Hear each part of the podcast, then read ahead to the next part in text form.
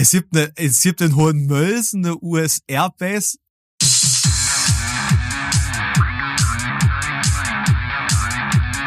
Zart wie Kruppstahl. Mit Mike und Alex. Einen wunderschönen guten Morgen, Mike. Hallo. Einen wunderschönen guten Morgen, dass du bei dem Anblick noch lächeln kannst. Das ist schön. Ja, wieso ist doch, äh, also für mich ist es eine der besten Stunden der Woche. Echt? Muss ich mal sagen. Ja, auf jeden Fall. Na klar. Okay, und du hast keine 35 Stunden Woche, gell? Ja, aber also ich, ich meine, ich mag auch die Stunden, wo ich ganz entspannt irgendwo sitzen und mich mit einem Thema auseinandersetzen kann. Aber dadurch, dass ich sehr viel mich mit, mit Themen und sehr wenig mit Menschen per se auseinandersetze, ist es umso schöner, dass ich eine Stunde exklusiv in der Woche habe, wo ich mich mit einem so interessanten Menschen wie dir auseinandersetzen kann. Ach, da bin ich ja gleich zwei Zentimeter größer geworden. Ja, Ja, es ist die Vorweihnachtszeit, weißt du, da, muss, man muss ein bisschen. Stimmt, ja, ja, da, da lässt dem Puderzucker nicht in der Schublade. Finde ich gut, finde ich gut. Wird ja lustig. Und demnächst auch mal wieder live zusammen, da freue ich mich besonders drauf. Ich bin ein kleines bisschen aufgeregt. Ab- Bist du? Ja, schon. Doch. Ich auch, ich auch. Also ich muss sagen, bin ich aufgeregter, als wenn man so auf die Wackenbühne geht. Weil es ist ungewohntes Terrain. Das ist der Punkt. Und dann macht man es einmal und dann ist alles super und alles entspannt. Aber beim ersten Mal ist es immer so, ah, funktioniert man in diesem Kontext. Ja, am, am besten, äh, am schlimmsten ist es, wenn das erste Mal scheiße läuft. Ne?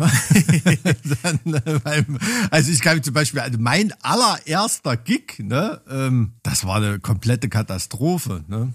Also da war keiner der Anwesenden im Raum, wusste, dass es sowas wie Monitorsound oder so eigentlich gibt. Irgendwie, das war völlig freihändig organisiert mit komplett unzulänglicher Technik und das war richtig, richtig kacke. Aber es vermutlich waren alle außer dir in diesem Raum besoffen und haben es überhaupt nicht mitgekriegt, dass es Kacke war. Das kann gut sein, ja. Ja, ich glaube, also Alkohol hätte da nicht gereicht, um nicht mitzukriegen, dass es nicht Kacke ist. Aber vielleicht waren die aus irgendwelchen anderen Gründen unzurechnungsfähig. Ich weiß es nicht. Auf jeden Fall sind wir zumindest nicht verprügelt worden.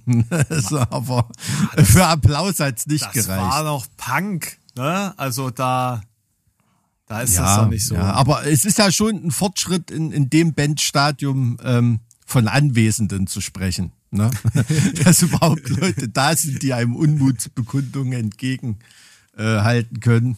Wenn dann noch verbale Injurien dazukommen und fliegende Bierbecher, aber das waren wir noch nicht mal wert, dass da jemand sein Bier schmeißt. Bier opfern dafür. Naja, äh, Bier für Unmutsbekundung geopfert. Nee, aber ich finde das gut. Wir, wir können heute äh, ruhig mal ein bisschen über Musik sprechen. Ich habe nämlich auch so, so ein paar Musikthemen auf dem Zettel, die ich ganz interessant fände. Aha, was hast du denn auf dem Zettel? Naja, das werden wir doch heute in, in das Gespräch einfließen lassen. Ne? Also Ach so. starten, starten wir einfach mit dem sehr wichtigen, also mir, äh, mir persönlich sehr wichtigen, jährlichen Feedback zur eigenen Musikhörgewohnheit von Spotify. Ja, dieses äh, Spotify, Spotify Wrapped. Ähm, ich weiß nicht, Hm. Mike, bist du eigentlich Spotify-Nutzer? Kriegst du sowas? Weißt du da Bescheid? Was das ist? Natürlich weiß ich, was das ist, weil unsere Band auch bei Spotify stattfindet. Also ich habe mich an diesem Spotify Rap Sharing Mania, da habe ich mich nicht beteiligt. Doch, hast du. Du hast äh, unsere Podcast-Empfehlungen geteilt. Ach so, ja, da, Von ja unseren- gut, stimmt, von unseren stimmt. Da habe ich, Superfans. da habe ich, ich meine, ich habe das jetzt auf die Band bezogen. Wir posten da lieber ein paar Plattenläden, wo es unsere Platte zu kaufen gibt. Ähm, da haben alle mehr davon. An dieser Stelle vielen lieben Dank an äh, die über 1000 Leute, für die dieser Podcast Top 1 Podcast von allen Podcasts ist. Ich bin da ein bisschen in der Statistik mal, äh, habe mich da mal ein bisschen reingelesen. Das Krasse Nummer, ne? Also das, das merkt man, merkt man auch. Also auch Bands, die, die Spotify sehr skeptisch gegenüberstehen oder so. Also dieses Spotify Rap ist dann natürlich doch eine statistische Aufschlüsselung, die total interessant ist für Bands, ne? Und für äh, Podcaster und andere Leute, die auf Spotify stattfinden. Das kann man irgendwie nicht abstreiten, ne? Ich habe das jetzt in, in, in der Podcast-Welt, dafür halte ich Spotify ganz interessant, ne? Weil dann natürlich auch ähm, die Podcaster entsprechend, wenn sie wollen, andere Möglichkeiten haben, das zu monetarisieren und nicht nur auf dem Einkommen von Spotify ähm, abhängig davon. Ne? Also das ist ja jetzt äh, nicht das augenblickliche Ziel unseres Podcasts. Ähm, deshalb, aber für Bands ist Spotify scheiße. Dabei bleibt's auch. Ähm, da wird es- sich auch es so, wird da viel so, schlimmer. so nichts dran ändern. Das ist, ja- ne? das ist ja, Ja. der Punkt. Das ist ja der Punkt, dass äh, Spotify Hm. äh, ab nächstem Jahr, glaube ich, direkt ab nächstem Jahr für die meisten Hm. Künstler, also ich habe gelesen, das betrifft irgendwie zwei Drittel aller Streams, überhaupt nichts mehr ausschütten wird. So, das, Hm. Ja. äh, wie, wie, wie, äh, wie war da die Maßgabe für die, also die ersten 1000 Streams pro Song pro Jahr oder war das oder pro Monat? Ich habe keine, ich kümmere, da habe ich, habe ich echt Besseres zu tun. Also es ist auch wirklich müßig bei irgendwelchen Label-Meetings und was weiß ich. Da wird man auch zwei Stunden mit Spotify zugeschwallt und irgendwie, also in unserer Überlegung als Band spielt Spotify überhaupt keine Rolle. Ähm, weil, also keine Ahnung, da schaut man als Band eher auf YouTube oder so. Ne, da hat man kann man leichter noch eine, eine faire Einnahmequelle draus Ich glaube gestalten als bei zehnmal Spotify. mehr. Ne? Das ist ja. Also ich glaube bei bei YouTube Ja. ist es zehnmal mehr. Also äh, um um mal kurz über Zahlen zu reden, weil das ist nämlich tatsächlich etwas ganz schön happiges und das finde ich auch unglaublich, dass es mittlerweile so ist, dass, dass, dass Spotify die Marktmacht hat, dass sie es einfach fest, fest- festlegen können. Es ist ab 2024 so, ich habe jetzt gerade noch mal hier nebenbei was aufgerufen, damit ich jetzt keinen Quatsch erzähle. Also, dass ab 1000 Streams Spotify überhaupt erst anfängt, die Einnahmen zu zählen. Also die ersten 1000 Streams sind umsonst, das geht euch ja auch an, ja. Also ihr verliert pro Song 1000 Streams sozusagen. Also ich meine, das sind das sind Zahlen, ja. Das was sind 1000 Streams? Das sind irgendwie 3,39 Euro. Und zwar auch Also nur wenn, 1000 wenn jeder Streams ist, ist nix. und, äh, ne? und auch nur wenn jeder Song mindestens 30 Sekunden abgespielt wird. So, und das ist natürlich heavy, weil das bedeutet, dass kein Künstler, der einen Song veröffentlicht, der unter 1000 Streams im Jahr quasi ähm, sammelt, dass der in Zukunft umsonst für die Plattform arbeitet. Ja. Also wie wir als Podcaster, die ja auch gar keinen gar keinen Cent dafür sehen, was ich auch heftig finde, wenn man überlegt, dass in der heutigen Zeit ja alles über äh, Playtime oder Watchtime im Endeffekt berechnet wird und man mit so einem Podcast ja äh, super krasse Zeiten einfach generiert, wie Leute auf so einer Plattform verweilen Das stimmt, ja. ja, ja. Ähm, dass das einfach gar nichts bringt. Ja, und auf, auf YouTube ist das der Winning Move mit so langen Videos. Ähm, da kann ich kann ich mich überhaupt nicht beklagen, aber auch YouTube versucht uns ja jetzt alle so in diese Short-Video äh, Region zu pushen, wo niemand mehr irgendwas an Geld äh, groß verdient. Die Plattformen sind mittlerweile so mächtig und haben uns als User so in der Tasche, dass sie jetzt sukzessive anfangen können, den Leuten, die den eigentlichen Content, die eigentliche Kunst dafür kreieren, einfach gar nichts mehr dafür zu zahlen, weil die Leute sind ja sowieso da. Ähm, und wenn du als Künstler stattfinden willst, musst du dort sein. Tja, und wenn du das, wenn du das brauchst, dann kannst du ja selber Ja, entscheiden. es ist total interessant, weil es entwickelt sich äh, von der Exklusivität her und von der Vorgabe, wie Medien konsumiert werden, entwickelt sich schon immer weiter in eine Situation wie vor äh, Gutenberg. Ne? Da meine ich nicht unseren Verteidigungsminister, sondern den B Buchdruck mit beweglichen Lettern, der da ja natürlich eine Revolution gestartet hat. Ne? Und irgendwie diese unendlichen Möglichkeiten des Internets und, und der Digitalisierung, die führen nicht irgendwie zu einer, zu einer Liberalisierung oder zu einer, zu einer Befreiung irgendwie des Kulturschaffenden, sondern eigentlich eher zu einer Einengung, Einhegung und Lenkung. Ja. Das ist schon eine sehr, sehr interessante Entwicklung. Also ich würde behaupten, dass es, das habe ich, während ich auf YouTube bin, einfach so live miterlebt, wie sich das Feld sozusagen ähm, verändert hat. Als ich da drauf gekommen bin, war es mit den Algorithmen ja noch nicht so weit, dass die einem wirklich gesagt haben, was man jetzt schauen soll ähm, oder schauen muss. Mittlerweile ist Also man konnte mit gesundem Menschenverstand einschätzen, okay, das ist jetzt scheiße, was ich mache, oder das könnte was bringen, ne? Nö, äh, du konntest halt selber Ja. für dich irgendwie was finden, das so außerhalb deines eigenen Nutzerverhaltens war. Die Sachen, Ja. die du abonniert hast, die sind ja ausgespielt worden. Und mittlerweile ist es ja so, YouTube sagt dir einfach, das guckst du jetzt. Fertig. Also egal, ob du was abonniert hast oder nicht, das spielt ja einfach Sachen rein, wo es sagt, hier, wir glauben, wir wissen besser als du, was du willst. Im Endeffekt. Und, und, und das ist, das ist äh, nicht nur äh, gruselig, sondern auch super unangenehm. Und das führt im Endeffekt auch dazu, dass du als Creator, also klar, es ist schon wichtig, dass, dass du da ein paar hunderttausend Subs hast, ja.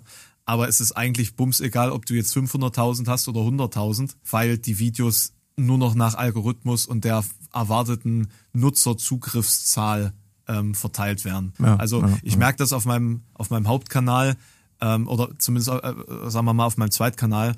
Auf meinem Zweitkanal mache ich jetzt nicht vergleichbar hohe Zahlen, aber verhältnismäßig viel zu gute Aufrufe für die Menge an Abonnenten, die ich da habe. Ja, nur weil, weil Hm, der Content quasi auf den Algorithmus angepasst ist. Das ist eigentlich total übel. Ja, weil das natürlich dazu führt, dass jeder Content so kreiert, dass er auf dieser Plattform funktioniert. Und das siehst du ja auch auf Spotify.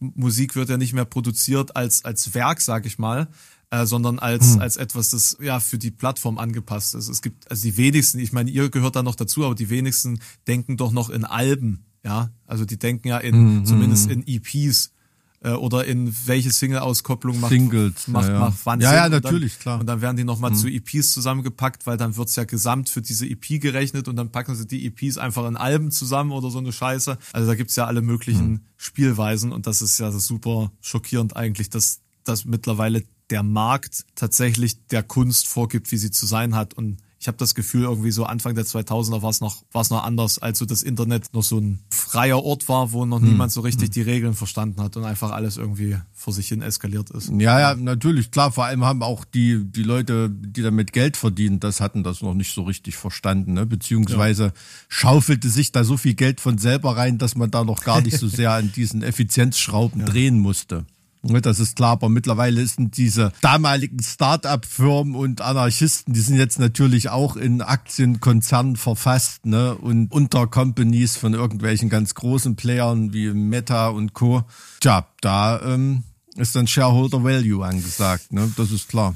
Also Aktienentwicklung äh, von Meta war jetzt wieder ganz gut. Bin ja, bin ja auch Aktionär so, ne? Und dann und dann siehst Ja. du dann so von der anderen Seite in diese Welt rein und denkst dir, ja scheiße. Leider funktioniert die Welt so, ne? Und dann dann guckst du dir dann den den äh, Aktienkurs an und wie der zustande kommt. Ist völlig richtig. Also, was da manche Leute mit einer reinen Newsmeldung am Ak- Aktienmarkt für Geld verdienen, da muss dein Vater einen Haufen Tische für verkaufen, ne?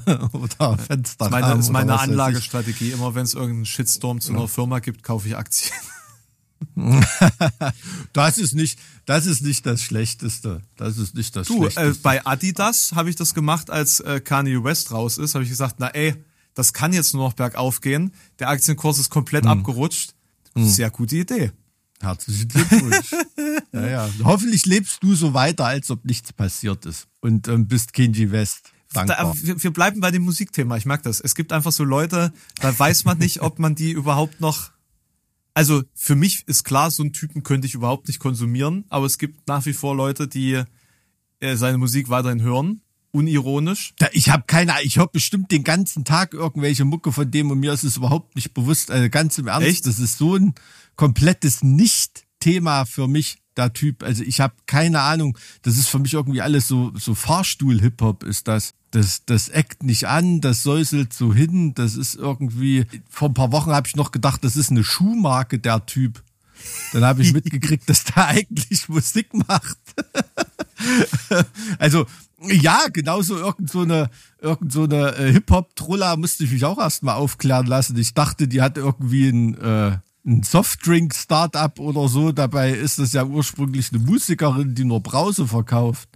Ja, also da will Ja, ich mich jetzt nicht in meiner. Alters, altersbedingten Ignoranz irgendwie sonnen und das als cool hinstellen, aber das, glaube ich, das künstlerische Schaffen ist da oft echt nur noch so Beiwerk. Ne? Nee, aber auch bei, bei riesengroßen Leuten, ne? wie Herr West oder so. Ich meine, der hat ja unbestritten in der Musikindustrie viel Geld gemacht und Riesenerfolge gehabt, ne? um Gottes Willen. Ne? Das war jetzt ein bisschen geflunkert vorhin, den verfolgt man schon ein bisschen länger. War, war das nicht auch der Heini, der, der für die Präsidentschaftswahl angetreten war? Oder war Ja, das ja, ja, ja. Nee, nee, das war Nee, der. das war der. Aber ist das nicht schlimm? Also mir geht es so, dir bestimmt. Ich weiß haargenau, wie diese Mucke klingt.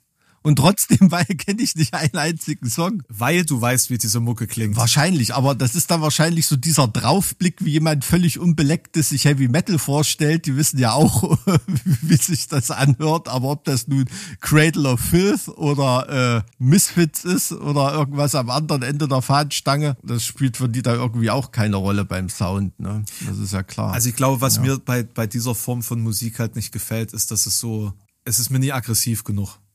Also textlich hm. schon, aber es ist so, es float so und es ist so ruhig und, und ausgeglichen irgendwie.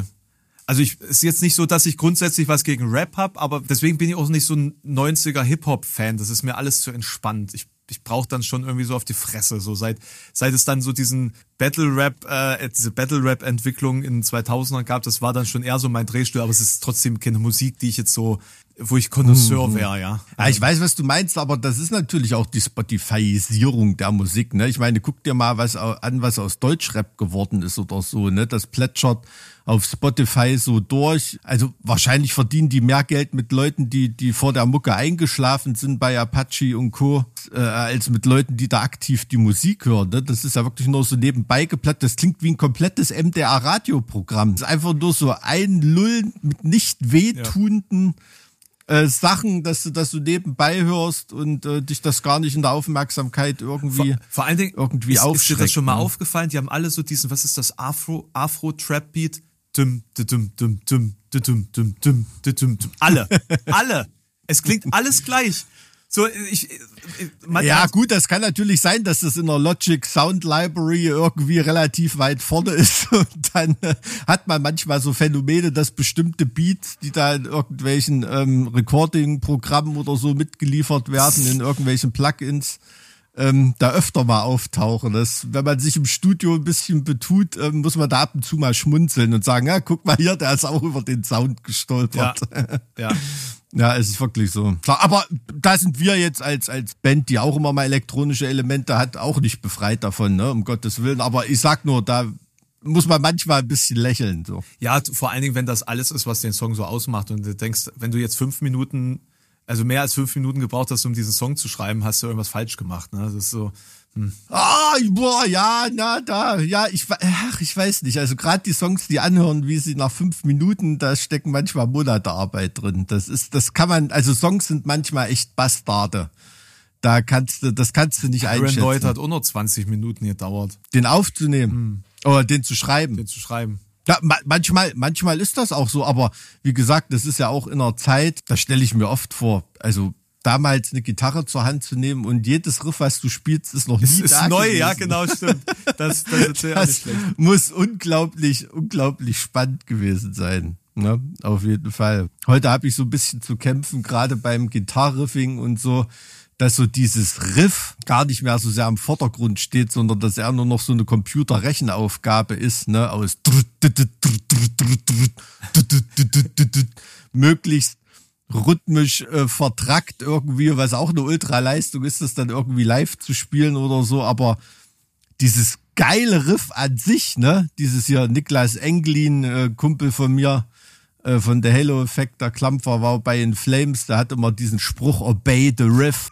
Und ähm, das ist mir so ein bisschen die Grundlage des Rock, ne? Das Riff, also egal, Riff kann ja auch ein Drumbeat sein oder so, halt einfach ein geiles Motiv. Mhm. Und das ist mir zugunsten vertrackter Rhythmik oder nur noch Rhythmik irgendwie komplett komplett flöten gegangen. Ne? Also solche Drumfills, wie so Phil Collins erfunden hat oder oder Gitarrlied, wie sie Slash äh, gedudelt hat und jeder Gitarrenschüler kann, hört man nur noch ganz selten, dass sowas mal neu auftaucht. Ne? Ja, aber da steckt ja dann auch sehr viel Kreativität drin, die du da aufbringen musst. Also vielleicht ist das halt einfach eine, eine höherklassige Leistung, als zu sagen, wir müssen jetzt ein Gesamt ein Gesamtkonzept irgendwie bauen, das funktioniert. Ja, ja, wahrscheinlich. Ist, ist vielleicht eine musikalische Entwicklung, wo, für die ich dann auch schon, schon langsam zu alt bin. Ne? Aber diese, diese kompletten Computersongs, also auch was Rockmusik angeht, holen mich dann irgendwie nicht so sehr ab, weil dann dies, oft dieses Riff nicht im, im Hintergrund ist, ne? Und manchmal dann noch, noch nicht mal der Text oder irgendwie. Aber es ist ein spannender Punkt. Ja. Ich habe da noch nicht so drüber nachgedacht, woran es liegen könnte, aber das wäre jetzt für mich eine Erklärung tatsächlich. Also ich ich, hm. ich habe genau im Ohr, wie du, also was du jetzt genau angesprochen hast. Ich glaube, dass ähm, das ist auch hm. der Punkt, wo ich immer sage, deswegen gefallen mir also ich, ich frage mich immer, gefallen mir neue Alben von, von Bands, die ich sehr, sehr lange höre, deswegen nicht, weil sie neu sind oder sind die irgendwie anders, aber ich kann es nicht richtig fassen, was anders ist. So beispielsweise das, das letzte Blind Guardian Album, mhm. ich komme da überhaupt nicht dran. Gar nicht. Und ne, ich, ich beispielsweise, das ist mir jetzt auch durch, durch das Spotify Rap aufgefallen. Ähm, ich höre zum Trainieren, da bin ich vermutlich der einzige Mensch, der das macht, äh, A Night at the Opera. Das ist mein Trainingsalbum. So.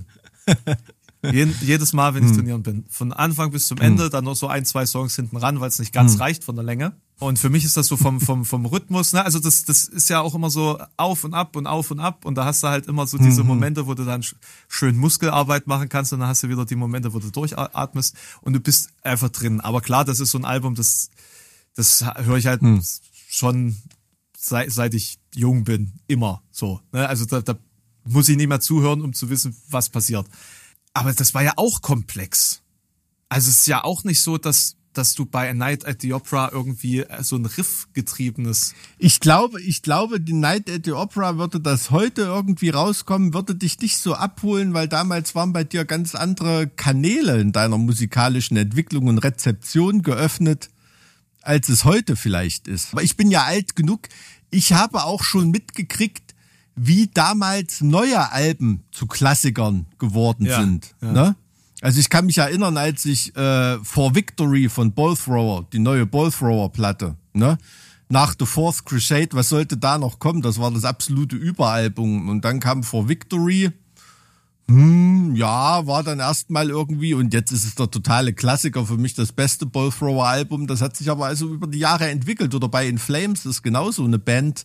Jester's Race war damals für mich ein neues Album, ne? Das habe ich irgendwie gehört und dann kamen nach und nach neue Alben, wo sie sich auch musikalisch total verändert haben auch und man da wirklich seine Schwierigkeiten hatte und jetzt im Rückblick 20 Jahre später manchen Alben gegenüber sind das dann schon trotzdem Klassiker geworden, ne?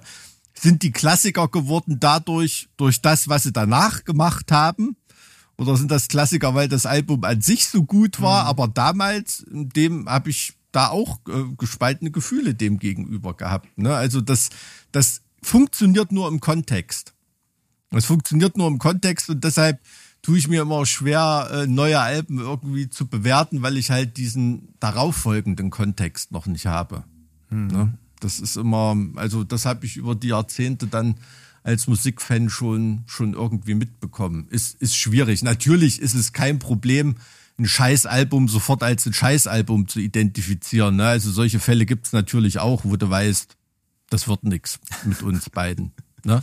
Also klar, bei manchen Alben bin ich mir da immer nicht so ganz sicher. Ne? Also, oder gerade Bands, die was bahnbrechendes oder was völlig anderes zu ihrer Zeit gemacht haben und ihrer Zeit vielleicht auch voraus waren. Ne? Und du bist dann erst in der Zeit, in der die Band schon war. Odium von Morgoth ist zum Beispiel so ein Ding, ein Album, was auf einmal fast ein bisschen wie Ministry klang, obwohl man ein Death Metal Album erwartet hat oder Renewal von Creator oder die anderen Alben, wo sie so in die Gothic-Richtung schielen, werden heute total abgefeiert, die Alben als innovativ und so weiter, aber nur in dem Kontext, dass sie heute wieder geilen, normalen Thrash-Metal spielen und die eigentlich die Farbtupfer in ihrer Diskografie sind. Aber damals hat jeder über die Alben gekotzt. Muss man immer im Kontext sehen.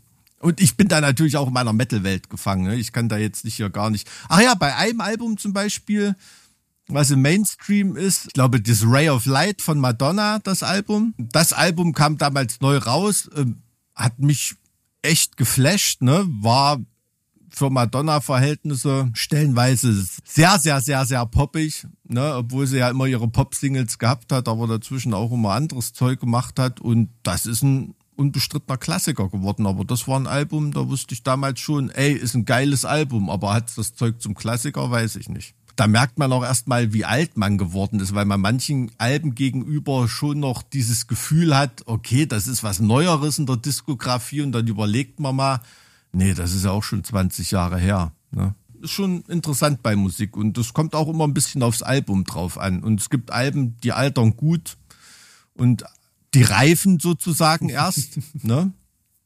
Gibt Alben, die altern gut, die waren damals schon gut und kann man heute noch konsumieren. Und dann gibt es Sachen, die hört man und denkt, Alter, also was ich damals gehört habe oder gefunden habe, das kann ich heute gar nicht mehr finden.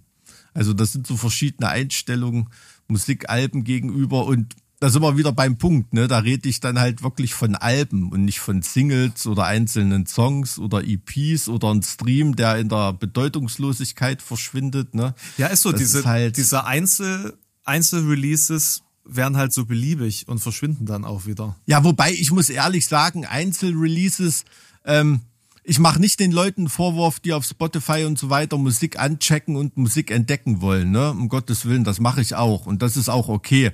Die Bands, die ich mir damals stundenlang in der Müller-Drogerie an der Abhörstation angehört habe, haben dafür auch kein Geld gekriegt. Ähm, das ist okay. Ich mache Leuten Vorwurf, die Fan von einer Band sind und die Band nicht in Albumlänge oder oder so äh, ähm, physisch konsumieren. Das finde ich bedauerlich. Aber äh, um Musik zu entdecken, Musik anzuchecken oder so, finde ich das okay. Ne? Also hätte ich Ja, nee, damals da- da- auch du, das gemacht, ist- so wie ich es heute mache. Da, aber auf der anderen Seite anchecken, du hast damals ja, du hast da ja auch äh, die, die Alben angecheckt und nicht nur einzelne Songs.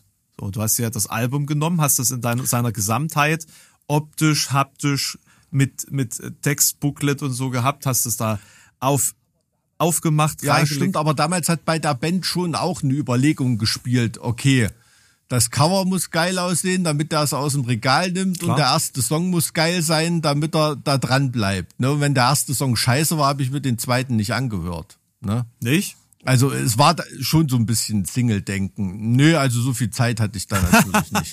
Ne?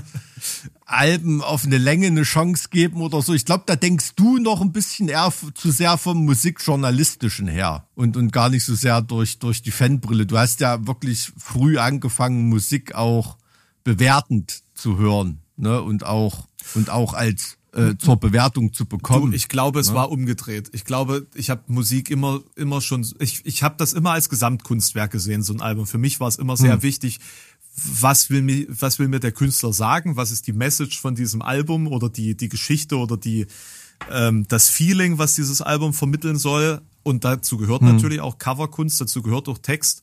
Und da habe ich mich dann dahingestellt und da habe ich dann so ein Album durchge, also wirklich literally durchgehört.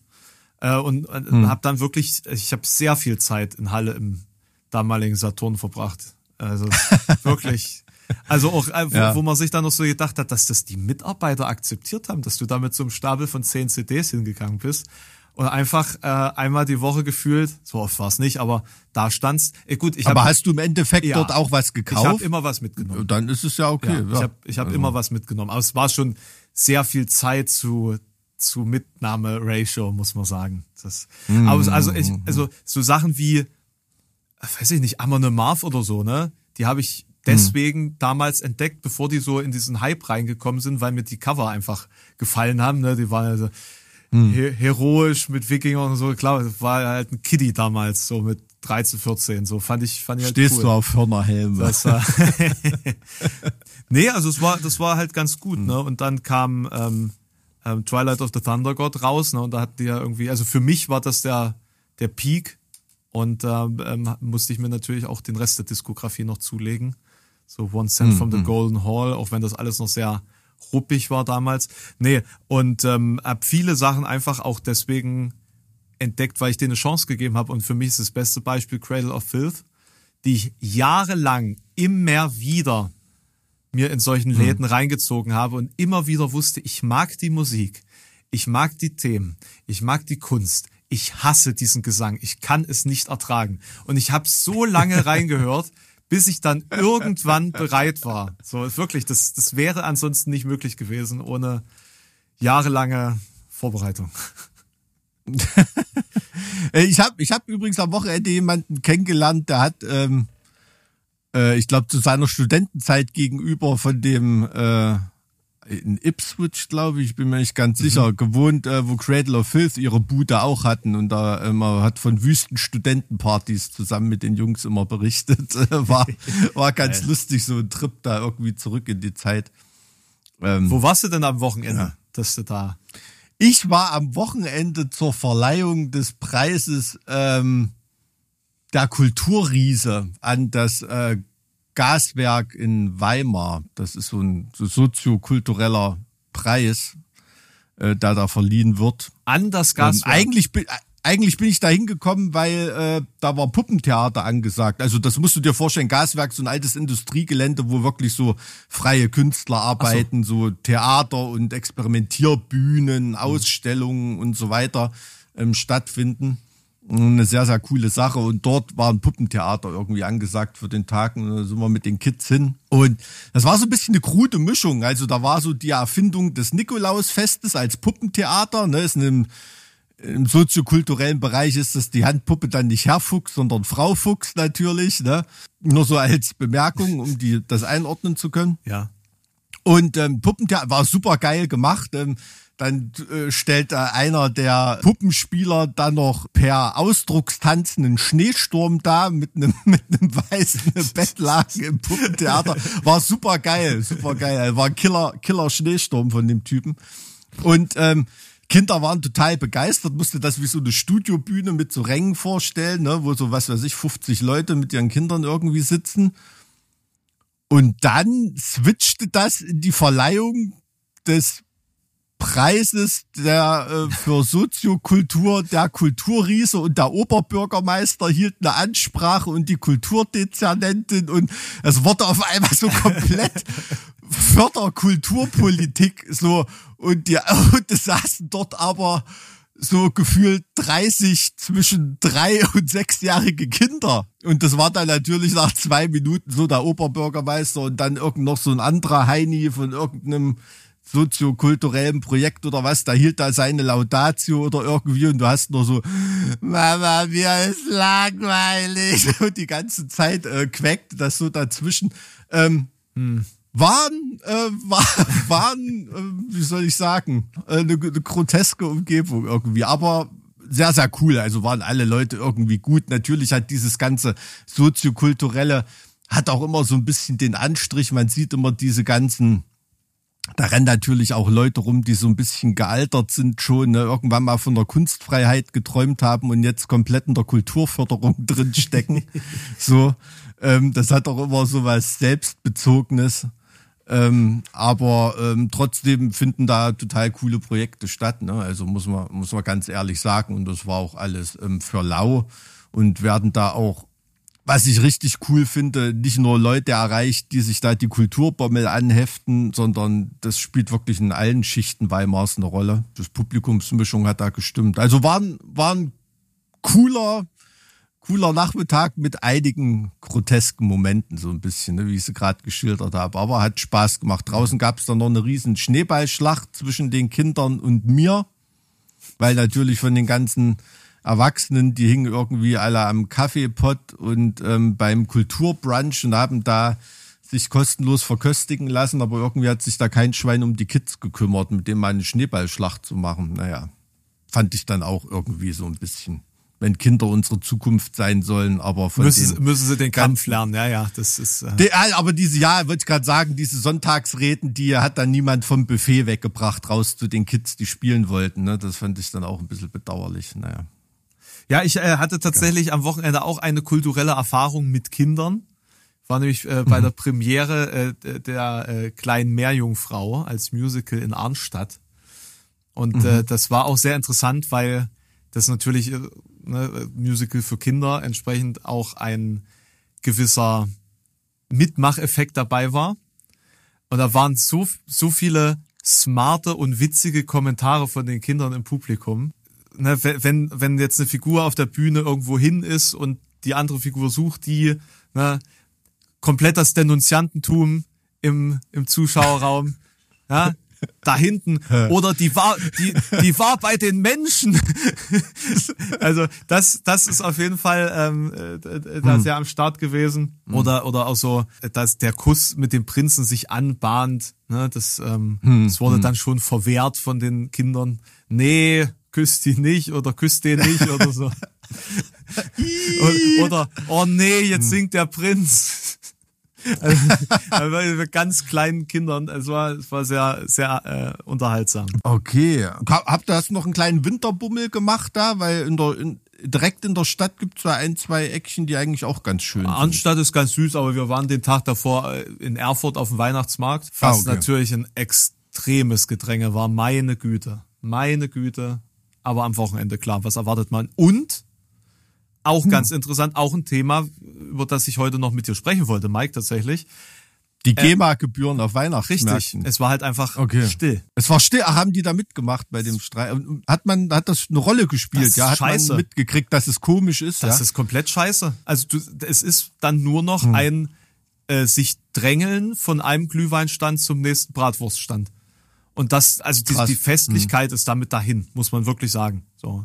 Und, Ah, okay. und äh, die, der Berechnungsschlüssel oder die Berechnungsgrundlage für sowas ist halt auch, ey, also es ist sehr, sehr schwierig. Schließlich hast du ja, äh, äh, es geht ja darum, welche Fläche beschallst du. Ja, es ging, aber berechnet wird die Gesamtfläche des Marktes, ne? Und nicht die Fläche, die beschallt wird, oder? Nee, es wird die Fläche be äh, berechnet, die beschallt wird. Ah, okay, ich habe das anders verstanden, weil da, es war, glaube ich, vom Erfurter Weihnachtsmarkt jemand, der gab da ein Interview, der hatte auch mal, der hatte auch mal ähm, endlich mal über Zahlen geredet. Ich glaube, der meinte, 2019 oder nicht so lange her haben sie 7000 Euro bezahlt und jetzt ist man bei 50.000 Ja. Euro ungefähr GEMA für die Veranstaltung.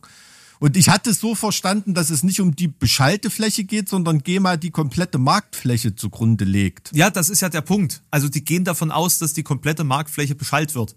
Ach so, ja, ja, Ja, genau, ja, genau. ja, ja, genau. Das, das ist ja, das ist ja der Trugschluss. Also du, du kannst ja nicht sagen, wir lassen hier Musik laufen und dann wird die, der komplette oder wenn du jetzt so, weiß ich nicht, Richtung äh, Leipzig jetzt guckst, ja die gesamte Innenstadt, weil sich das ja dann so lang zieht beispielsweise durch die Ja, verschiedenen ja. Straßen.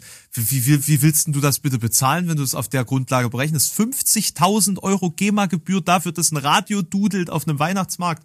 Die sind doch nicht ans Glatt. Also ich meine, das ist ja, also auf Festivals, wo du die Künstler bezahlst, dann auch nochmal GEMA zu bezahlen, ist ja auch schon verbrecherisch meines Erachtens. Aber also das kann ich, ja- das kann ich überhaupt nicht. Das kann ich überhaupt nicht. Hä, wieso? Ne, wieso? Die, die werden doch dafür bezahlt, dass sie da sind. Also bezahle ich sie doppelt dafür, dass sie ihre Songs spielen? Hä? Bitte. Bitte. Und dann noch KSK obendrauf.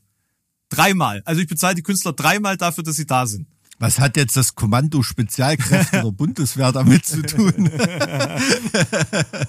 nee, na gut, klar. Aber die Künstlersozialkasse ist schon, ist schon für viele Leute eine gute Sache. Ne? Also ähm, vor allem auch für Musikmillionäre, die sich ihre private Krankenversicherung dort aufstocken lassen können.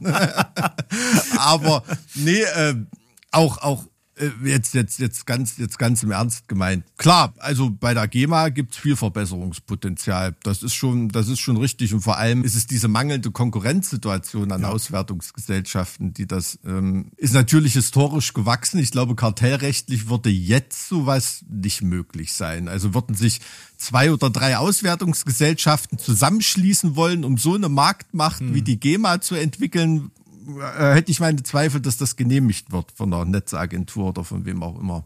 Ne? Ähm, aber klar, also ich sehe natürlich als relativ erfolgreicher Musiker die GEMA nicht ganz so negativ wie du.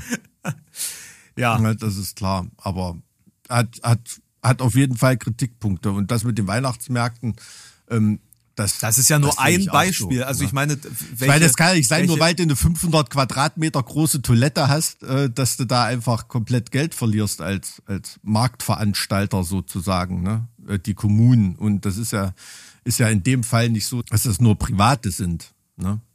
Die das dann blechen müssen, das jetzt eins zu eins auf die Händler umzulegen, weiß ich nicht. wie wird doch auch eins zu eins auf die Gäste auf Veranstaltungen umgelegt. Also da, wenn du, wenn du, Ja, für, wenn ja. du, äh, ich hab's, ich habe jetzt gerade keine Zahlen im Kopf, wenn du 10, 15 Prozent von dem, was du an Umsatz generierst, an die GEMA wieder abführen musst, erhebst du natürlich deinen Preis um die entsprechende Prozentzahl, äh, damit du dieses Geld nicht verlierst.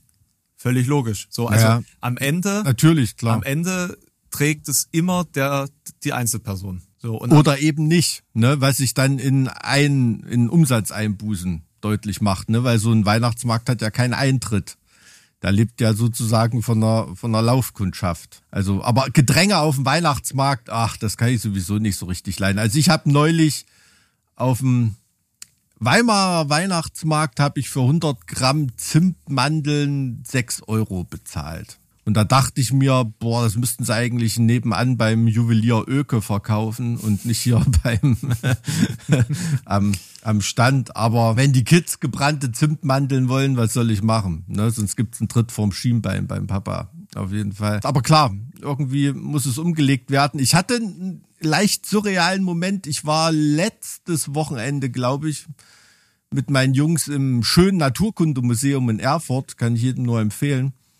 Und da bin ich über den komplett aufgebauten Weihnachtsmarkt gelaufen, der aber noch nicht in Betrieb war.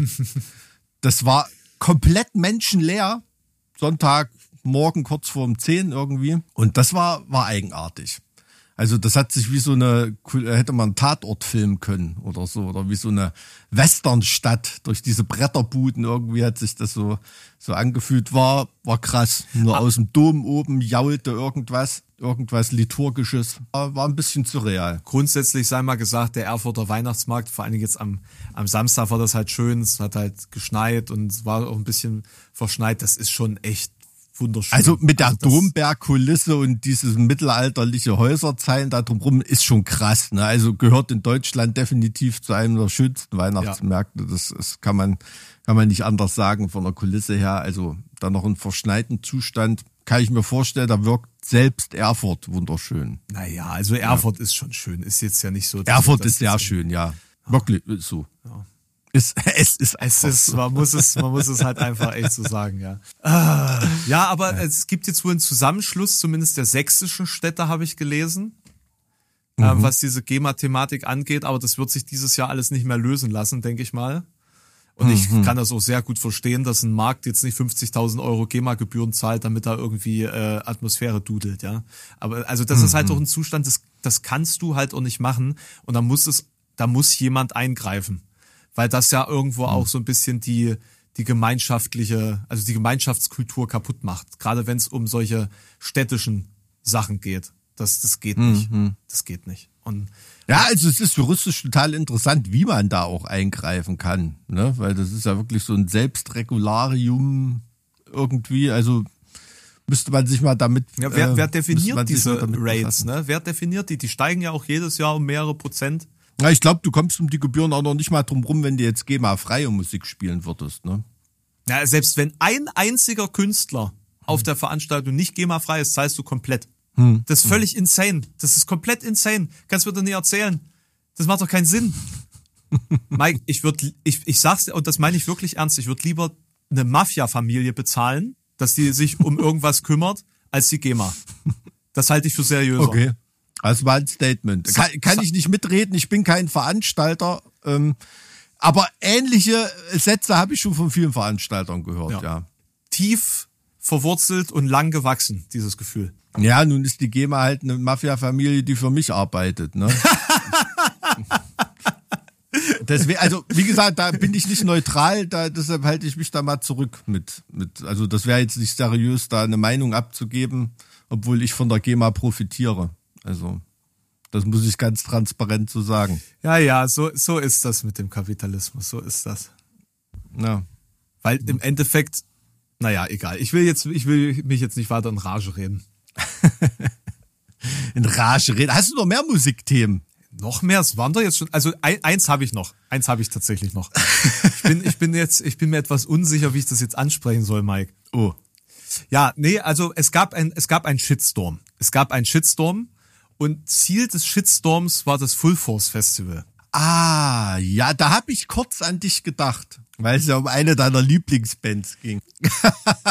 so, das genau, und das ist der Punkt. Also was heißt Lieblingsbands? Äh, eine wichtige Band für dich, sag ich mal. Also Spotify Wrapped hat mir bestätigt, dass das die von mir am zweitmeisten gehörte Band 2023. Ernsthaft? Ja, Mann, ja, es ist, aber das kommt, also. Alter, du bist echt weit Trash, ja, nein, nein, nein, Moment. Dazu muss man sagen, Spotify Wrapped hat mir die folgenden Top, warte, ich kann dir das auch, äh, ich kann dir das, ähm, habe ich das gespeichert, äh, weiß ich jetzt nicht. Also Top am meisten gehörtes Musikgenre Klassik, zweites mhm. äh, Synthwave, drittes irgendwie Metalcore und dann das vierte war klassische Performance. Also ich höre nicht mehr viele Bands. Was ist klassische Performance?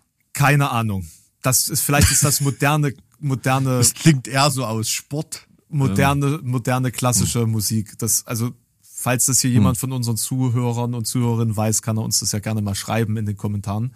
Also ich höre wenig, wenig noch so klassische Künstler, während ich arbeite. So, das ist halt immer so die, die Aussage davon, wenn ich viel Klassik höre und viel Synthwave höre, das ist meine Arbeitsmusik. Ja, ja. Sprich, wenig, wenig Freizeit noch übrig. Und ähm, Five Finger Death Punch ist halt so eine, ich habe keinen Bock mehr zu arbeiten, aber ich muss noch arbeiten Musik.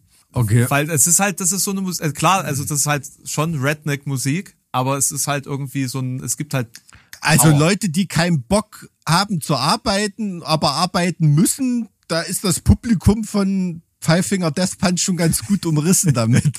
Beziehungsweise ähm, ich fand, da hat sich auch ein bisschen was verselbstständigt da in dieser Diskussion. Ja. Ne? Ja, also, So, weil, also ich, also ähm, es, es gab da, also ich habe das selber kritisiert 2000, wann war das 2020 oder 2021, als sie dieses Video äh, mit diesem dieses Anti-Masken-Video gemacht haben zu Living the Dream irgendwie, ne? Da hat so, so ganz prominent so die Masken weggeworfen gehabt so in diesem Video und ähm, dann halt immer die Unterstützung für die US-Armee. Das ist natürlich auch deren äh, Erfolgsgeheimnis, deswegen sind die so groß geworden, wie sie sind. So ein Trumpismus, der da immer so ein bisschen durchscheint. Also das ist, die sind safe keine politisch korrekte Band. Ja, klare Sache. Wobei man sagen muss, in den Texten steckt das halt nicht drin. Also ein Lehrstuhl für Politikwissenschaften an der Uni Bremen oder so wird jetzt von denen keiner mehr übernehmen. Ne? Ich denke, soweit kann man sich aus dem Fenster lehnen. Das wird nicht passieren. Aber ja, ich fand auch, da hat sich so, so ein bisschen was äh, verselbstständigt. Also ich, ich finde die Band auch total unappetitlich, aber einfach nur, weil, weil sie blöd sind. Also rein musikalisch finde ich das top. Die haben ultra fette Produktion. Der Sänger ist ein richtig guter Sänger, ne? Um Gottes Willen. Also da kann man handwerklich überhaupt nichts sagen gegen diese Band, ne? Und das ist auch was, wo man immer hinschielt, auch wenn man selber in einer, in einer Band spielt, ne? Weil die einfach top-notch, ne? Also wirklich auf einem ganz hohen Level operieren, was das Handwerkliche betrifft. Aber so diese Typen selber in Interviews oder irgendwie, da kommt mir echt die Galle hoch. Ne? Aber nicht in dem Sinn, dass mir jetzt auf, dass ich jetzt auf einen Gedanken kommen würde, weil die auf dem Full Force spielen, beteilige ich mich jetzt mal an einem Shitstorm dabei. Ja, also ich habe gedacht, okay, was wollen die jetzt auf dem Full Force? Ist das so das Publikum, um Gottes Willen? Aber das hätte ich jetzt nicht erwartet. Ne? Ich glaube, da ist im Full Force ein bisschen Unrecht getan, wenn man da Sachen diskutiert anhand von einer Band, die das eigentlich so gar nicht hergibt, die Diskussion. Ja, ne? also ich fand zwei, zwei Takes fand ich besonders schlimm dahingehend. Einem zum einen, dass man, dass man dem Full Force dadurch Rechtsoffenheit äh, unterstellt hat. Also das, das, genau das meine ich. Also So. das sehe ich beim Full Force wirklich auch überhaupt nicht. Ja, also das, das geht, das geht gar nicht. Also ich kenne die ja jetzt nur auch, du kennst sie. Ich finde, das sind ziemlich stabile Typen alles. Und ähm, und das andere ist halt ähm, so dieses, ja, äh, das ist jetzt kein Safe Space mehr, weil man muss ja jetzt den Fans von Five Finger Death Punch da begegnen. Und ich meine, ich muss sagen, ich bin auch seit, weiß ich nicht, wie lange gibt's die? Ich bin seit 15 Jahren Five Finger Death Punch Fan. So weiß ich jetzt nicht, ob ich so ein übergriffiger Straftäter bin, dass ich da so in dieser Verallgemeinerung gerne aufgenommen werden möchte. Und die Leute, die ich kenne, die Five Finger Death Punch Fans sind, klar, wie gesagt, ist eine Redneck-Band, spricht natürlich auch Leute an, die vielleicht ein bisschen stumpfer sind, aber das ist vor allen Dingen eine Mainstream-Band. So, das ist eine dieser EMP-Bands einfach gewesen. So neben, neben Powerwolf, äh, äh, Sabaton, Five Finger Death Punch war es halt eine so dieser Bands, die ganz, ganz Mainstream war. So, und fand ich halt irgendwie krass, dass, Gut, du, du weißt jetzt aber, weißt jetzt aber nicht, was da passiert, wenn dann jetzt die zehntausenden GIs aus der US Airbase Hohenmölsen da hinkommen. Ne? mein, nee, natürlich nicht. Es gibt das ist es ja gerade. Mölsen eine US Airbase. Nein, natürlich nicht. Das war jetzt ja, der weil, also ich hätte jetzt gesagt, hä? Also ma- Das war doch jetzt Witz. Nee, und du hast ja auch recht, weil es ist ja im Ähm. Endeffekt jetzt kein, also natürlich hast du die Überschneidung, weil äh, anderer Headliner ist halt ist halt Architects auch eine absolute EMP-Band damals gewesen, so die die da halt auch in ihrem Mainstream auch sehr viel äh, rumgereicht worden ist. Ja gut, aber ist schon was, also Architekt, Ja. Full Force, klar. Ja, das ne? passt da, da, da, Aber da, das da Full Force sieht man ja- keine Augenbraue hoch. Aber das Full ne? Force muss halt auch gucken, wohin mit sich, so als als Veranstaltung jetzt, wo diese diese Hype-Jahre vorbei sind vom Metalcore. So, das Verstehe schon, ja. Also ich, ich verstehe das Mhm. komplett und ich finde auch das Line-Up und ich hatte deswegen drunter äh, äh, kommentiert, ja, mächtiges Line-Up, weil ich weiß, was dieses Line-Up kosten muss. Und ich finde das auch in seiner Tiefe und Diversität finde ich das ziemlich gut tatsächlich. So, aber es wurde nur auf äh, Five Finger Death Punch geguckt und das war schon wieder zum Kotzen. Also Wer ehrlich, ist der dritte Headliner eigentlich? äh, das war auch wieder erstaunlich Dropkick Murphys. Ach ja, stimmt. Das, also das, also ich finde eigentlich das diskutabler als Five Finger Death Punch, weil das für mich gar nicht reinpasst. Aber Ja, aber ist natürlich, äh, wie soll ich sagen, von der von der Fan-Diversität, glaube ich, hat das schon Potenzial, äh, Headliner-mäßig ein breites Publikum Ja. zu ziehen, ne? Weil Architect jemand komplett anderen zieht als Dropkick Murphys und Dropkick Murphys Five Finger Death Punch ist auch nochmal ein ganz schöner Unterschied. also ich ne? muss, ich muss einfach sagen, also mich spricht eigentlich alles an, was da spielt. Hm. Ich finde das Line-Up sehr, sehr gut. Aber vielleicht ist es halt wirklich das, dass man jetzt Angst hat, dass es ein breiteres Publikum ansprechen soll. So, das, das kann Mhm. Ja. ich mir durchaus vorstellen. Ja, aber meinst du, dass da jemand aus Angst vor einer Kopfsocke oder vor einem besoffenen Skinhead äh, irgendwie da jetzt Rechtsoffenheit un unterstellt oder oder oder sagt, wa- wa- was soll die was soll die Scheiße, es ist kein Safe Space mehr. Also Ja, das haben sie doch geschrieben, Mike. Ich zitiere doch nur. ja, aber nicht aus Angst davor, äh, äh, dass man das Festival jetzt mit anderen Leuten teilen muss. Das meine ich. Aber das stand doch, also ich kann, soll ich dir den Kommentar Wort für Wort vorlesen? Da steht drin, hilft ja Also du meinst da, eher- meinst da eher so eine Motivation, boah, ey, jetzt ist das überhaupt nicht mehr unser Metalcore-Festival hier irgendwie. Ähm, Naja, genau. Also der Sa Safe Ah, okay. Space, Safe Space bedeutet doch, dass man mit Gleichgesinnten zusammen in einer Ich habe jetzt Safe Space eher so in der, in der Richtung aufgefasst, wie äh, da jetzt fassen mich da irgendwie Leute am Arsch oder ich werde im, im, im, im, im Zelt äh, sexuell belästigt oder irgendwie so. So habe ich jetzt Safe Space aufgefasst. Ich lese oder dir ich jetzt, krieg ein paar auf die Fresse, weil ich bunte Haare habe. ich lese oder dir so. das jetzt einfach kurz mal vor. So. Ja. Als queere Person habe ich das Full Force bisher als stetig achtsameres Festival für Awareness und Menschenrechte wahrgenommen. Flinter und Unisex-Toiletten, ein Awareness-Team, das tolle Arbeit leistet, ein immer weiter steigender Anteil an weiblich gelesenen Artists auf den Bühnen, eine offene antirassistische Ausrichtung. Das jetzt eine Band, die offen gegen genau diese Werte kämpft, wo ich keine Ahnung habe, wo das denn der Fall sein soll, als Headliner gebucht wird, verletzt mich nicht nur ideell, sondern auch persönlich. Der schönste Sommerurlaub des Jahres wurde jetzt wieder mit Angst gedrängt. Angst, den Fans dieser, Bands, äh, dieser Band zu begegnen, welche offen meine Existenz und die meiner FreundInnen als minderwertig ansehen, welche Hass propagieren. Mein Ticket war wie jedes Jahr schon längst gekauft, jetzt überlege ich aber, wie viele meiner FreundInnen nicht zu erscheinen. Zum eigenen Schutz. Ein weiterer safer Space stirbt. Also, ja, also wenn das jemand als Safe Space wahrgenommen hat und hat jetzt Angst darum, da kann, kann ich das schon verstehen, dass man da irgendwie Angst hat. Also ich würde jetzt aus meiner Sicht sagen, ich halte das auch für unbegründet, die Angst, aber wenn da subjektiv jemand so einen Eindruck hat, dann müssen wir das ja erstmal ernst nehmen. Na, ne? also, also, mein Eindruck ist, dass ich jetzt, äh, dass ich jetzt subjektiv äh, als Transfeind bezeichnet worden bin.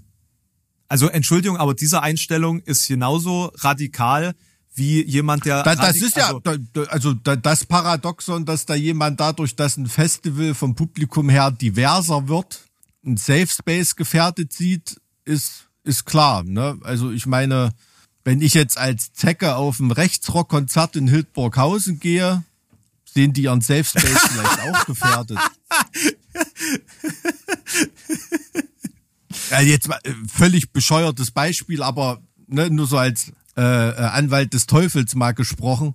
Ähm, klar, aber trotzdem, ich, ich würde solche Bedenken trotzdem ernst nehmen. Das ist ja klar, aber da jemanden zu unterstellen, dass er nur weil er Five Finger Death Punch ist, dass er dann einen Space zu einem nicht mehr Safe Space macht, ist natürlich eine steile These. naja, auch zu also das unterstellen, für dass die gefährlich. Fans dieser Band die Existenz von Transpersonen ähm, negieren und, und sie hassen und, äh, äh, und wie auch immer, was jetzt die Person da ist und sich definiert, ähm, das ablehnen. Also das, ich finde das super erstaunlich, Na, ist- wie man, wie man Na, ich habe so, so verstanden, dass die Angst davor äh, ge, geäußert wird und nicht als Behauptung, dass es so ist. Hey, na klar steht das da drin, Oder? dass es so ist.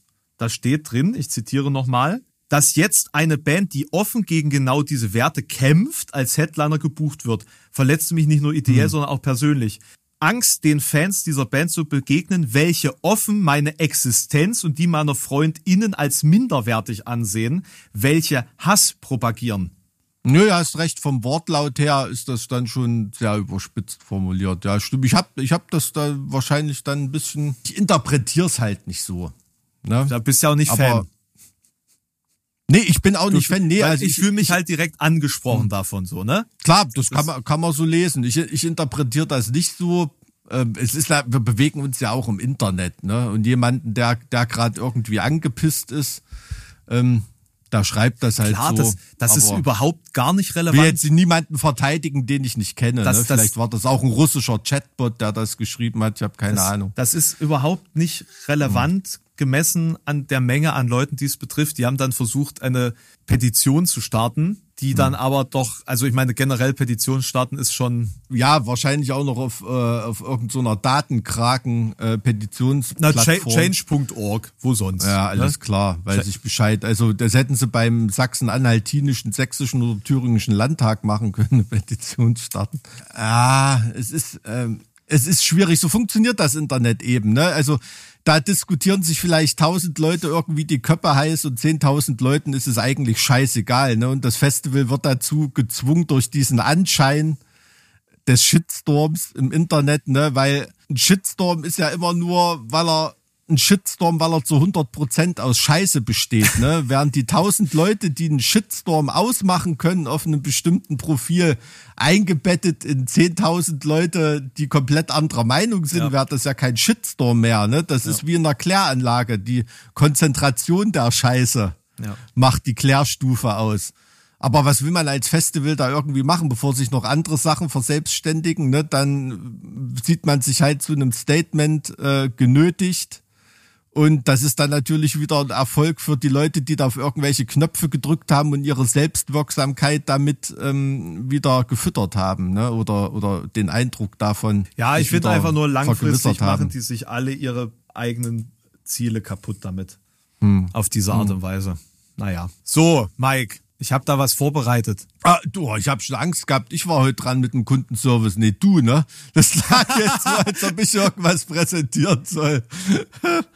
ähm, Nee, alles gut, alles gut. Heute bin ich dran.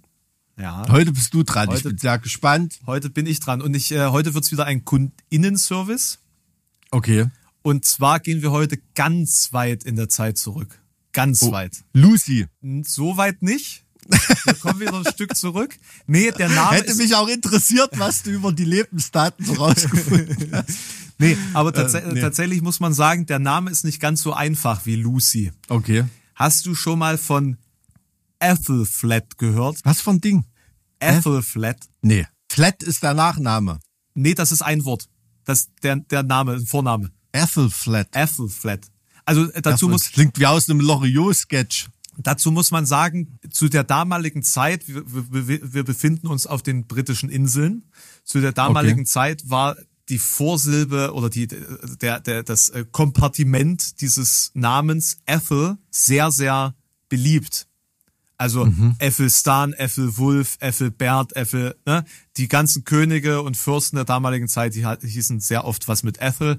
Und das liegt Mhm. einfach daran, das ist wie im, im Mittelhochdeutschen das Adal, äh, edel. Ah, okay. Edel. Also es heißt einfach nur irgendwas mit edel. So.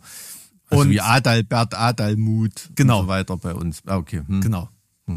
Ähm, also deswegen relativ verbreitet, weil man will seinem Kind ja ein gut ähm, eine, ein, einen Namen mit einer guten Bedeutung geben. So, deswegen Ethelflatt. Wir bewegen uns jetzt auch in das Königreich Mercia und zwar ins, in, ins zehnte Jahrhundert. Also ganz weit zurück.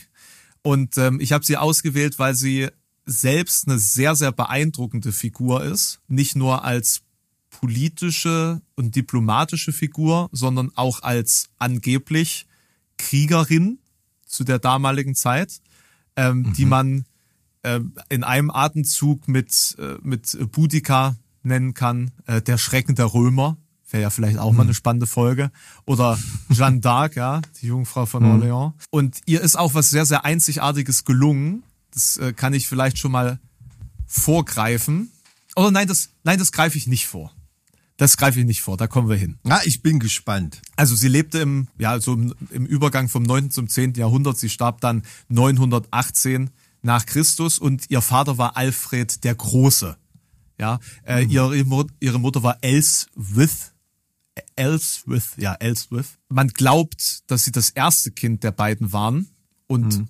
relativ kurz nach der Hochzeit der beiden, die um 886 gewesen sein sollen, geboren wurde. Also ganz klar ist es nicht 870, könnte ihr Geburtsdatum gewesen sein. Das ist, nun, ist ja nun wirklich sehr weit in der Vergangenheit. Ähm, da ist alles nicht mehr ganz so konkret ein, einordnenbar. Und um diese Zeit befanden sich die angelsächsischen Kleinkönigreiche, die es ja damals gab, in einer sehr tumultigen Zeit, sage ich mal. Ja, ähm, denn wer hat es nicht alles besungen? Amon Amarth beispielsweise. Damals gab es die große Wikinger-Streitmacht, ne? The Great Heathen Army. Gibt's da nicht sogar einen direkten Song von denen zu dem Thema? Ja, spannend. Jedenfalls ähm, die Nicht sogar ein Album, ich weiß äh, oder das alte das Album hieß, glaube ich, sogar so, ne? Ähm, Und die haben die Angelsachsen angegriffen. Also es gab die Angeln und die Sachsen, ne? muss man auch sagen. Es waren nicht, es waren zwei verschiedene Stämme.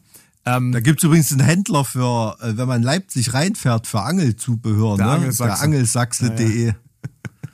Finde ich immer geil. Ist egal, sorry. Aber es war anders, als es in der Vorzeit äh, ähm, war, dass es nicht nur einzelne Raids, also einzelne Raubzüge waren, sondern es gab jetzt direkte Eroberungsaktionen und ähm, die waren in Teilen tatsächlich erfolgreich, so dass sich die Normannen oder die die Nordmänner, nee, Norma, nee, das ist falsch, weil Normannen sind ja dann, das ist ja dann wieder ein anderer Stamm. Aber Also die, die Nordmänner dann tatsächlich Teile aller angelsächsischen Königreiche so einkassieren konnten. Mit Ausnahme Wessex, also Westsachsens sozusagen. Northumberland und East Anglia fielen denen komplett zum Opfer, aber Wessex, ja, die, die hielten aus und Teile von Mercia konnten sich auch widersetzen. Das stimmt, weil bis dahin sind die ja immer mal, nur mal so ein Kloster überfallen und wieder weg, ne? Und äh, was Genau. weiß ich, so Einfälle immer. Hm. Genau, richtig. Richtig. Diese Kleinkönigreiche, die da ähm, erobert worden sind, die wurden dann in den sogenannten Danelag zusammengefasst. Und das war dann sozusagen die der Gegenspieler zu Wessex und äh, Mercia, die dann sich gegenüberstanden.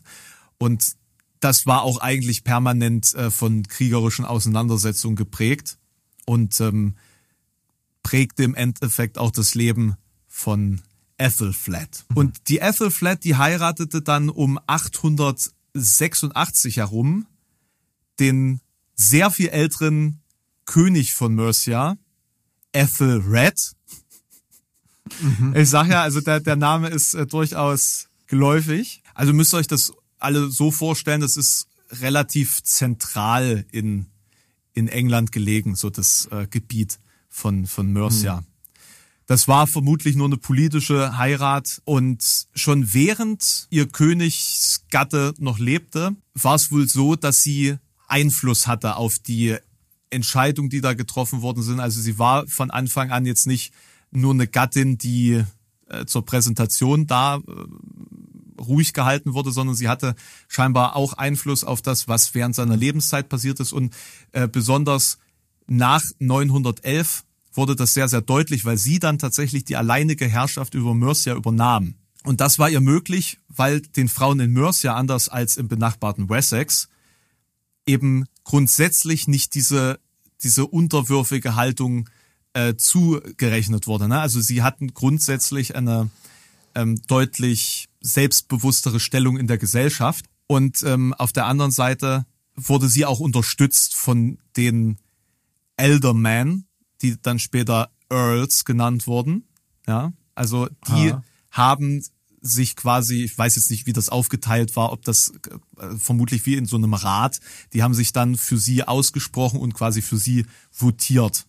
Vermutlich eben, weil sie eben auch aus einem äh, mörsianischen Herrschergeschlecht abstammt und deswegen eben auch ähm, dynastisch das alles vertretbar war, ne? Genau. Und wie gesagt, Frauen in Mercia keine so unterwürfige Rolle hatten wie, wie sonst wo. Wen das jetzt interessiert, sie hatte jetzt zwar keinen richtigen Königstitel, also ich versuche das kurz auszusprechen. Der, der Mann, der Titel des Mannes war M- Myrsna Lafford, was Herr der Mercia heißt. Und basierend darauf hat man sie dann äh, Myrs, Myrsna Ledige genannt. Also Lady of the Merchants oder, oder Herrin der Mercia. Also wodurch sie natürlich trotzdem eine souveräne Herrscherin war, aber es gab halt irgendwie nicht diesen offiziellen Titel, so diesen hm. Kö Königin-Titel. Ja, also um, um nochmal auf diese, um diese Zeit der Heirat einzugehen, also diese Zeit, wo sie mit ihrem Mann da zurechtkommen wollte äh, oder musste, ähm, die haben natürlich auch ein Kind zusammen gehabt, allerdings nur eins. Und es war eine Tochter und die hieß Ethel Wynne. Und wie ich meinte, bereits während seiner Lebzeit noch unterzeichnete auch sie in äh, seinem Namen Dokumente, hat den Hof organisiert, hat auch Recht gesprochen in einzelnen Provinzen von Mercia anstelle ihres Gatten. Also das hatte sie auch in, hatte sie sozusagen auch eigene Verfügungsgewalt. Ihr Mann war halt einfach auch krank. Das kam halt auch noch hinzu. Also war ja deutlich mhm. älter als sie und dementsprechend mhm. war vermutlich relativ schnell klar, die Regierungsgeschäfte würden ohne ihre Hilfe gar nicht funktionieren. Und äh, sie war in der Lage, eben diese auch für ihn zu übernehmen und ihm dann ähm, äh, zu unterstützen ähm, und sch schloss dann auch selbst diplomatische Bündnisse und äh, hat äh, sich Vasallen ähm, auch auf ihre Seite gezogen, also äh, hatte auch Unterstützung eben, wie gesagt, von den Earls und von den entsprechenden Liegenschaften, äh, hat auch dafür gesorgt, dass äh, mürsianische, mörsische, wie auch immer, Städte ähm, renoviert und wieder aufgebaut wurden, die von Wikinger-Raids zerstört worden sind. Ähm, ich glaube, sie hat auch äh, Chester, Chester hat sie auch zur Festung ausbauen lassen, beispielsweise. Mhm. Also Chester war ja auch eine der großen römischen Siedlungen damals gewesen. Ähm, und äh, nach dem Weggang der Römer verfallen oder zumindest ähm, relativ stark verlassen gewesen und das hat sie dann zu einer Festung auch aufgebaut. Und das führt dann schon so ein bisschen auch in die, in die richtige, wichtige Richtung, dass es nämlich alles irgendwo um Politik und das Verdrängen der Wikinger geht. Ja, weil, wie gesagt, die waren ja eigentlich kurz davor, sich die ganzen britischen Inseln mehr oder weniger einzuverleiben. Also damals, das waren ja auch noch richtige Wikinger, ne? Ich glaube, die waren aber gar nicht christianisiert ja, also, zu also, der Zeit. Ja, also, also es ist so schwierig, das jetzt Wikinger zu nennen. Das ist natürlich historisch, ist das nicht korrekt. Also wir, wir bleiben mal bei dem Wort Nordmänner. Ähm, ja, das war ja wirklich zusammengewürfelte Armeen, ne? Aus. Also ja, ja. Es, es kam dann dazu, dass aus dem Raum Dublin, was ja auch von von den Nordmännern gegründet wurde, by the way, äh, Dublin, äh, das, äh, der, der äh, Name kommt irgendwie von, wie war das, Schwarzer Hafen oder so. Also das ist auch ähm, tatsächlich eine. Wenn man Dublin sagt, das klingt irgendwie total nach Mecklenburg. Ja, könnte, genau, ne? richtig. Und die wurden da vertrieben. Da gab es da irgendwie ein, eine kriegerische Auseinandersetzung, die mussten fliehen und kamen dann auch in das Danelag.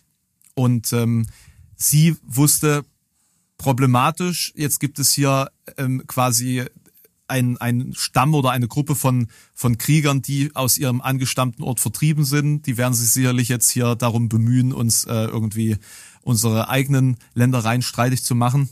Hat dann bewusst, dass es darauf hinauslaufen könnte, schnell Schritte unter, unternommen und gab ihnen Land.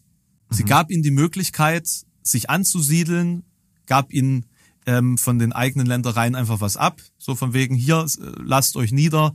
Wir müssen keine kriegerischen Auseinandersetzungen miteinander haben. Und das ist ja an sich erstmal eine schöne, beruhigende diplomatische Lösung. So, und da könnte man ja jetzt darauf hoffen, dass es eine Assimilierung gibt, vielleicht über Jahrzehnte und man vielleicht sich ähm, miteinander irgendwie ja klar käme, aber so sind ja Nordmänner nicht, ne?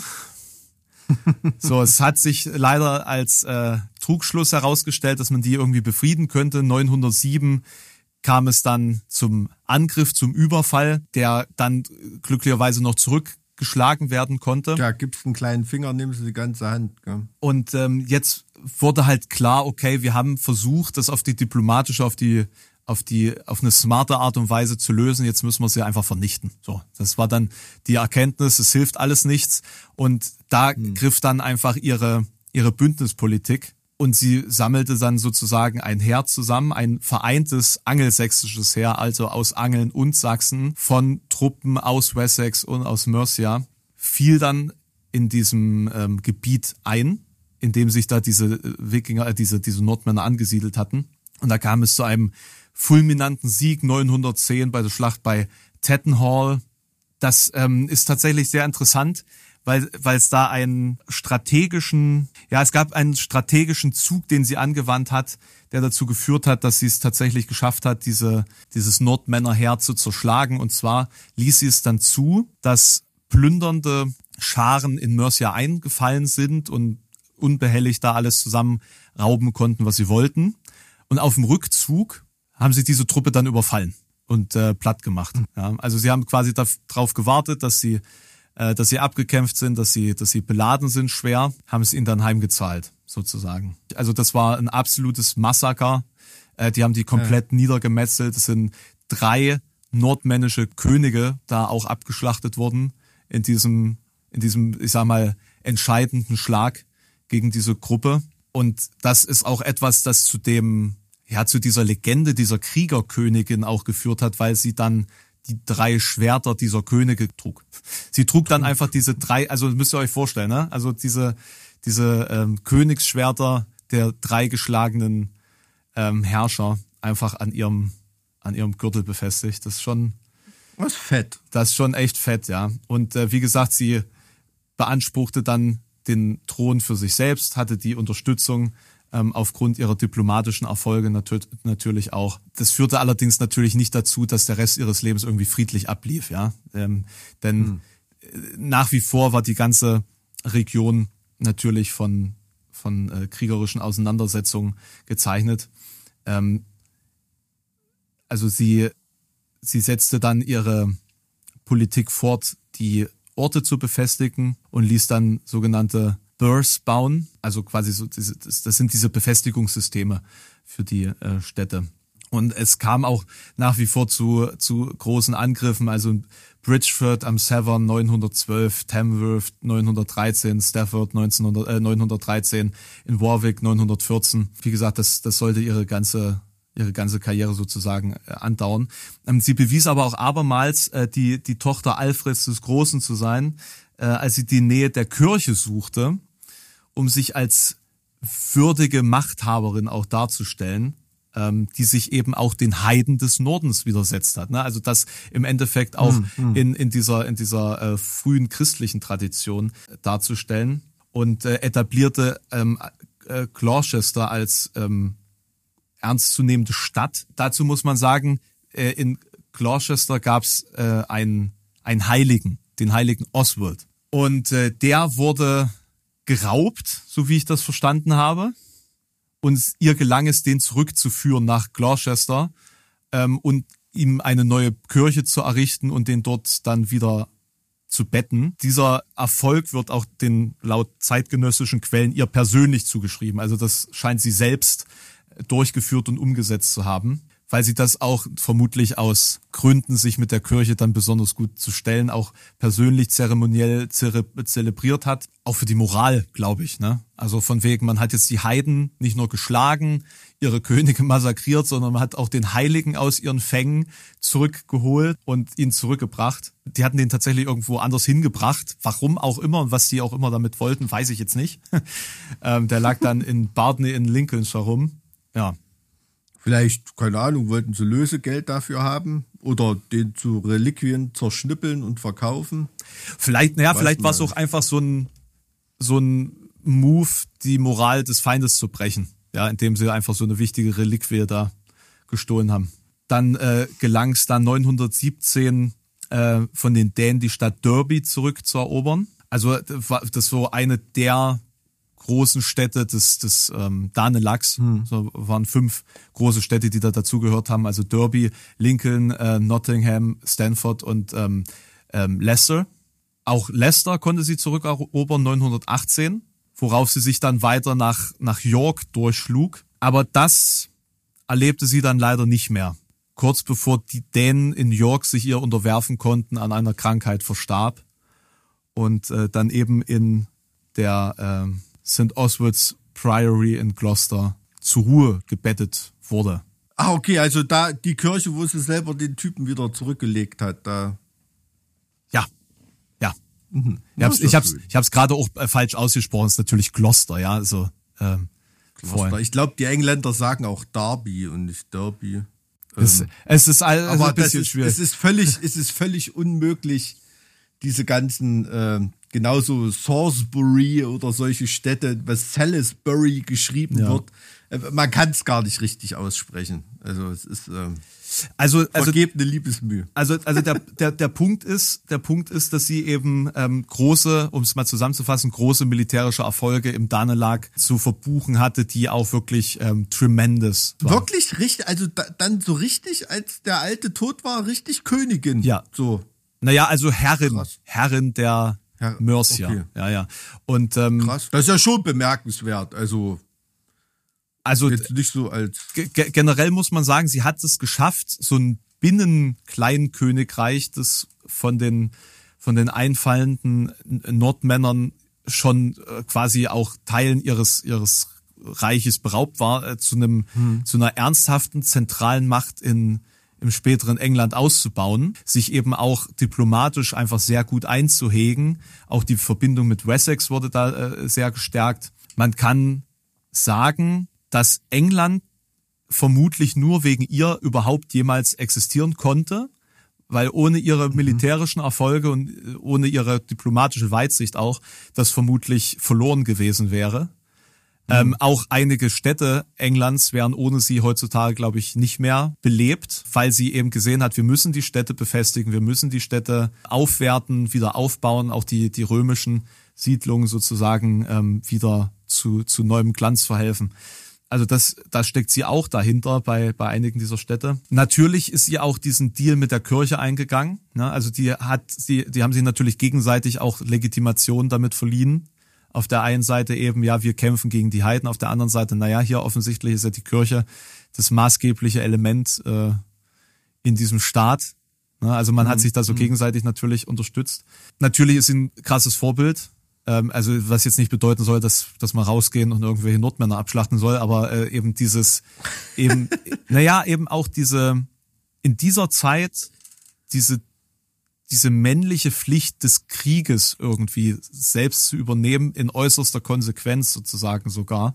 Einfach beeindruckend, dass sie nicht nur diesen, ich sag mal in Anführungszeichen, Pflichten der Ehefrau nachgekommen ist und zumindest eine Nachkommen gezeugt hat, ihrem Ehemann bis zu seinem Tod auch eine, eine Stütze war, eben auch in seinen politischen Geschäften, sondern dass sie es darüber hinaus geschafft hat, größer zu sein als die Männer in ihrem Umfeld. So, und, und äh, sich da eben auch durchzusetzen und sich nicht ähm, einkriegen zu lassen. Ja, und, also ich habe noch nie in meinem Leben von der gehört. und das, obwohl also auch sie, wie gesagt, eine der, der entscheidenden Figuren für ein geeintes England war. Aber das liegt Ich natürlich, dachte- dazu muss man, ja. dazu muss man halt auch sagen, dass, dazu muss man auch sagen, dass das natürlich auch ein Zeugnis der Geschichtsschreibung ist, die Hm, eben nicht nach weiblichen Personen gesucht hat, äh, die politische, historische Bedeutung hatten, sondern eben ähm, nach äh, männlichen Figuren. Und äh, in angelsächsischen äh, Chroniken taucht sie dann auch später nur noch selten auf, weil ihr Bruder Edward der Ältere dafür sorgen wollte, dass Wessex und Mercia durch Herrschaft in Personalunion, also unter ihm und seinen Nachfolgern, stärker zusammengebunden war und eben auch diese Spaltung, also diese souveräne Betrachtung der beiden Königreiche Wessex und Mercia unter den Tisch fallen sollte. Ja, also man sollte gar nicht weiter daran erinnert werden, dass sie ja unterschiedlich ähm, existiert haben und dass Mercia jetzt so eine besondere Figur hatte und ähm, Wessex jetzt vielleicht nicht und ähm, sondern dass es alles irgendwie ein gemeinsames Volktum war. Und natürlich auch um ja um seinen Anspruch jetzt nicht in Frage stellen zu lassen. Also Das kommt natürlich auch dazu. Also klar, äh, da passierte eben auch eine gewisse Anpassung der Geschichte im Nachhinein. Wie es immer so ist. Ja, und, ne? und eben neben, neben ihrem Vater wird sie halt immer als kleiner dargestellt. Ja, dem, äh, als- also Alfred der Große, der hat auch so diesen Namen äh, Schrecken der Wikinger. Aber am Ende sind es äh, ihre ähm, politischen und kriegerischen Erfolge, die dazu führen, dass, dass die Expansion der Nordmänner in, äh, auf den britischen Inseln ein Ende findet. Irgendwie. Krass. Äh, Vielen Dank für den Trip. Also von der Zeit weiß ich nicht. Also äh, außer dass da viele rumliefen, die hinten mit dem Namen Wolf hießen und dass da irgendwie so, weiß nicht, sieben oder acht Königreiche gab oder so, weiß ich darüber gar nichts. Na jetzt weißt Also- du, dass die nicht nur hinten Wolf hießen, sondern vorne auch Ethel. Ethel, okay, habe ich jetzt auch gelernt. Äh, krass, vielen, vielen Dank für diesen Trip zurück in die Zeit. Also ich finde das in England immer immer besonders spannend, ne? Auch dann noch Jahrhunderte später mit William the Conqueror und diese ganzen Geschichten, wenn du da unten im Battle und Hastings und was weiß ich unterwegs bist. Es ist halt dort eigentlich noch so irgendwie so zum Greifen nah, ne? Weil du da halt auch diese ganz alten Burgen noch hast und die Städte, die noch existieren und ähm, durch die ganzen Verwerfungen, die es hier in Deutschland auf dem Kontinent gab, ähm, sind ja bedeutendste Mittelalterstädte oder so, das sind ja heute Dörfer oder manche existieren gar nicht mehr oder irgendwie, ne? Und in England ist so diese, man hat das Gefühl, so diese Grundstrukturen sind nach tausenden von Jahren manchmal noch enthalten, ne? Also wichtige Städte sind immer noch wichtige Städte und ich weiß nicht, irgendwie fühle ich mich dieser ganz alten Zeit, äh, fühlt man sich in England sehr, sehr schnell, sehr nah. Ja, weil Ich- da auch ähm, ganz viele Burgen gar nicht so touristisch irgendwie sind wie hier in Deutschland. Ja. Ich, ich finde, man weiß einfach sehr wenig irgendwie. Also ich, ich weiß sehr wenig über die Geschichte Großbritannien, sage ich jetzt mal, also von von von den Absolut, also ist auch bei mir ein total, total weißer Fleck. Also gerade, gerade die Zeit, ne, wie gesagt, so zwei, dreihundert Jahre später oder so, da weiß man schon so ein bisschen mehr, aber dann so diese Zeit, keine Ahnung, ne? Also ist kein schöner Name, aber vielleicht ist ja jetzt jemand inspiriert worden, dass seine Tochter Ethel Flat zu nennen. Ethelflat. demnächst. ja, es, Vielen, vielen Dank. ja gerne. Also ich fand die Geschichte auch sehr spannend, deswegen ähm, Coole Sache. Ähm, sollten wir noch was zu unserer Live-Veranstaltung? Ähm, das interessiert ja dann eigentlich nur 30 Leute, ne? na nicht mal fünf, fünf, 25 sind es ja nur. Ja, da ist- werden ja noch ein paar mehr werden, aber Tickets gab es nur 25. Ja, also äh, Dankeschön, dass ihr die basically sofort gekauft habt. Na gut, ja, also es äh, ist ja bald soweit, meine Güte. 13.12. Werden wir sehen. Alles klar, mein Guter. Ich bedanke mich. Ich wünsche dir einen wunderschönen Tag. Genieß die letzten Schneereste. Es wird bald wegtauen, fürchte ich. Oh nein, wirklich? Hm. Oh, ich habe mich jetzt so auf weiße Weihnacht eingestellt. Mensch. Mach's gut, mein Guter. Bis dann, tschüssi. Ciao. Obey the Rift.